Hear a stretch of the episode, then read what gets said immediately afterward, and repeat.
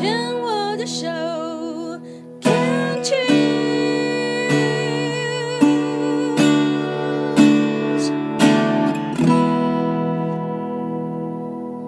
欢迎继续收听黛比的生命花园病虫害防治第二段呢，要跟美华来继续聊聊。美华很可爱哦，因为。诶，他就像其他四万八千九百五十五个癌症病友啊，来到节目当中，直接说：“我我好紧张哦，我我不知道该聊什么。”然后呢，话匣子一打开，他就停不下来，我都还不来不及按录音键，美华就要继续聊。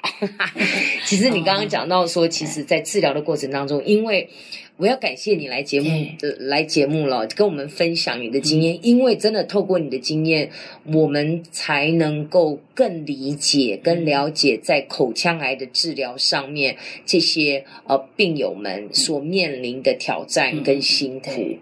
因为看说哦，只有电疗跟化疗嘛，嗯也没有手术的切切除啊，那那个复原应该 OK 啦。对。殊不知，就是因为没有办法是用手术切除的方式，可能也还不到手术切除的方式，所以化疗跟电疗，我猜想会不会剂量啊什么，反而就会更高一点点。因为他当初有有提到那个，因为扁桃腺所在的位置跟那个动脉是很接近，嗯所以说他的意思就是说开刀的时候是风险是会比较大的。嗯嗯嗯，然后呢，那个用电疗、化疗，它是在短时间之内就要完成这个疗程哦，所以说它的它的等于是密集性，对，非常激进的一种做法。所以说到最后，我一直感觉到说口腔部位的那种治疗的，它的后遗症，还有它后面术后这个整个疗程后来的这个恢复期会非常的长。多说一点，你自己那个时候，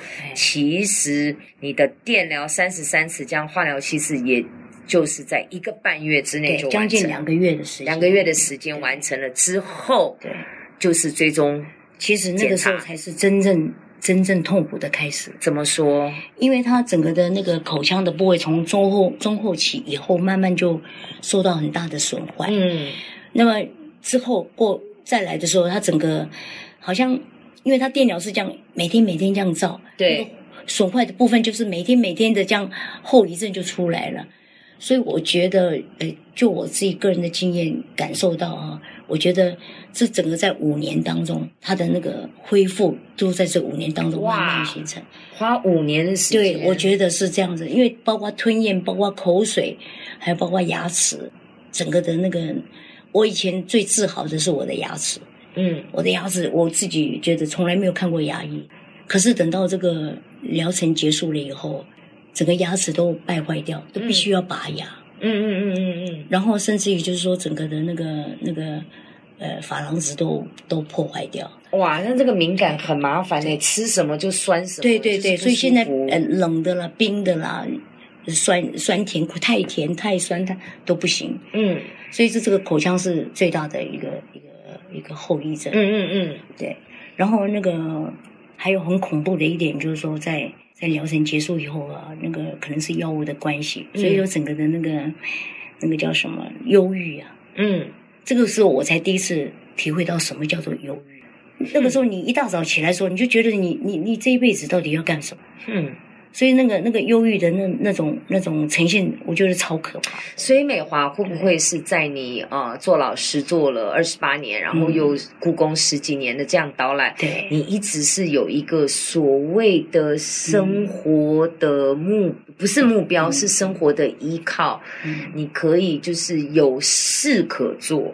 那当你接受了治疗之后，你变成一个无事可做的人，你好像顿时之间失去了自己的 identity，、自己的那个身份认可，对，然后你也不知道啊，那接下来嘞，嗯，啊，那是要怎样？对对对所以就会陷入一个比较低潮的一个对状态。对。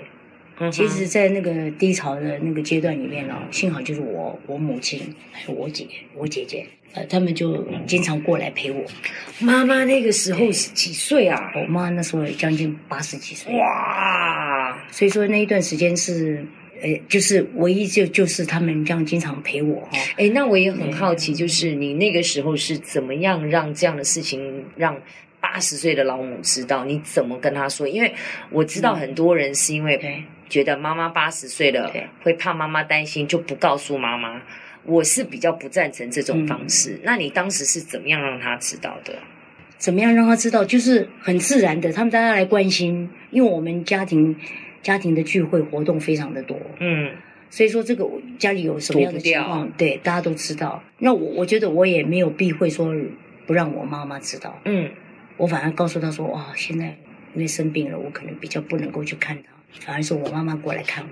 所以其实当你真的很如实。对。就现实状况，然后如常、很正常的方法去把这样的讯息告诉妈妈的时候，嗯。其实妈妈接受的程度也还 OK 吧？对对。对不对？我就一直嗯在鼓励所有的病友，或者是你自己现在如果有一些人生的重大的抉择，嗯。然后没有办法把跟你最亲近的人去讲，对。拖延是一个方法，嗯。那但是你还是得讲。对。然后我觉得你越正常的方式去告诉对。方，就是把它 normalize，、嗯就把它正常化，对。对方的冲击不会那么大。你如果只是因为担心对方、害怕对方承受不住，嗯。然后不讲的话，我觉得那就是你自己的狂妄自大。对，你凭什么认为对方、嗯你的亲人没有能力去承受？你说我知道，我知道，但是你不是他，对你不跟他讲，那才是最残忍的一件事情。嗯嗯嗯嗯对。你同意吗？我同意，而且因为我们家里，我们家族本身的那种凝聚力，跟凝聚力都很好，所以说就是，呃，哪一个人家里是呃哪一个人的身体有什么状况，我们全就是家族都会相当的关怀。所以其实，在你的生病的过程当中的支持的网络也非常重要，就是你的支持体系是非常健全的。我觉得是，就是我家人就是我最大的支持力量。这个就是我觉得，嗯我我我我我离癌治疗过后的这个这几年，我妈妈就在，呃，一百零三年的时候往生嘛。嗯嗯嗯，那那那时候我生病的时候，正好在一零二跟一零三的时候，是我复原的时候最最辛苦的时候。嗯嗯所以我我妈那时候往生的时候，我有一年的时间，我我回过头来就是要去关照我我母亲，但是有时候 可能是力有未逮，嗯，所以说那一段时间其实我心情是最最煎熬的。自己要从生病的状态努力要康复，把自己的状态提升，但是就是心理上的一个问的的一个状态好像跟不上，然后妈妈的状况又发生了，你好像又要必须在那儿陪着她。对哇，那这个内外的煎熬更，辛苦所以。我我觉得哈，就是我生病里面最大的一个遗憾，就是我我在我妈最需要我的时候，我最无力去去去那个。到现在为止，我心里都一直觉得，我猜想，如果你妈妈现在听到了这一句这这这个话，咱妈妈如果现在有听到，她会告诉你说：“你不要想太多，因为你该照顾我的都已经照顾，你也只是在那个时间，你也只是做你自己，你要先把自己照顾好。我倒希望说你你能够好好的。那妈妈是生病吗？还是因为她八十八十二八十三岁，嗯那他就是因为也跌倒，啊？这老人家跌倒最最最辛苦了，对。那所以说他他他最需要照顾的时候，就是我跟你讲，张妈其实在大家会讲，就是说你也不用担心，反正我年纪就到了，时候也到了，该走就是要走啊。那其实有多少的家庭没有办法像你们家一样这么的凝聚啊，然后心都在彼此的身上。很多的家庭是各走各各过各的，不得不，或者是就。看过太多那种奇奇怪怪，所以其实你们应该是一个很棒的家庭。我觉得张妈妈应该是很心满意足了。你只有一个姐姐吗？对，对，你们两个姐妹。然后两个弟弟这样。对啊，你们看，你们两姐妹，然后再加上下面两个兄弟，我我猜想到现在都还是很凝聚，我们就是常常有聚会，很难得啊，对不对？所以我就觉得好像我在生病这个阶段里面，其实家人是给我最大的支持。是哈、哦，对，就是这样子，所以 就没有关系，我跟你讲，我我我其实我最喜欢看到的就是受访者眼中的泪水，因为我觉得它其实就是一种释放，对而且其实接下来要谈的一个是。值得来探讨的一个状态是说，对我我可以理解，以美华的年纪六十八岁，在六十岁的时候知道自己生病的第一反应都是不要告诉别人。为什么大家都会先把癌症当做是一个很很肮脏的疾病，或者是个很羞耻的疾病，不敢去跟任何人讲？这个是我们在下一段要来好好探讨、探究的一个一个现象。那这一首歌是中国大陆的歌手吗？对，哦，对，雪落下的声音，我们一起来欣赏。轻轻落在我掌心，静静在掌中结冰，相逢是前世注定。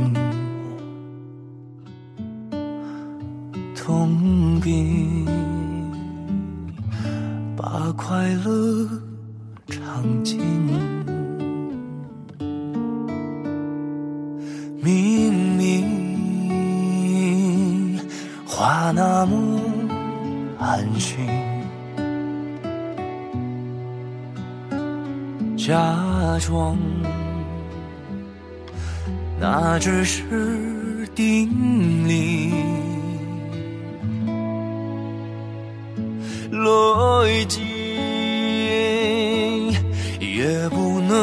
相信。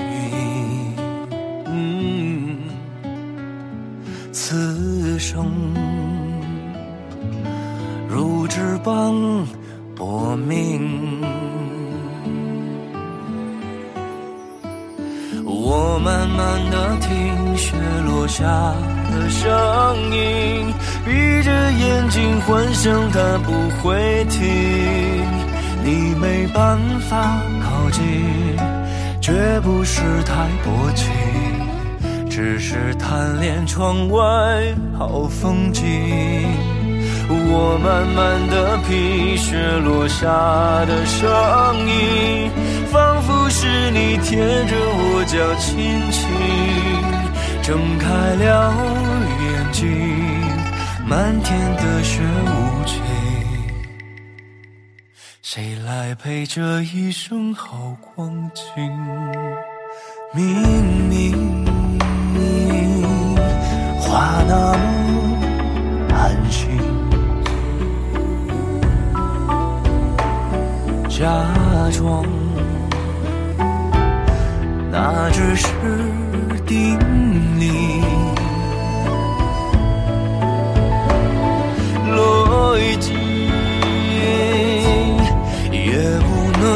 能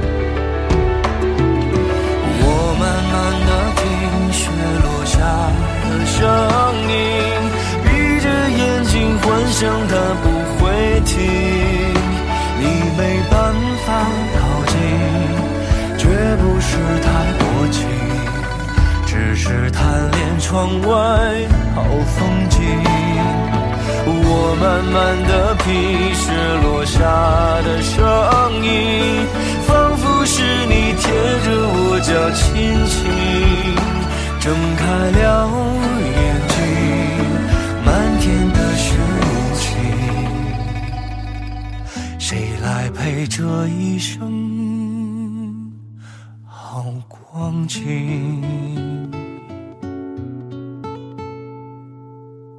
谁来陪这一生好光景？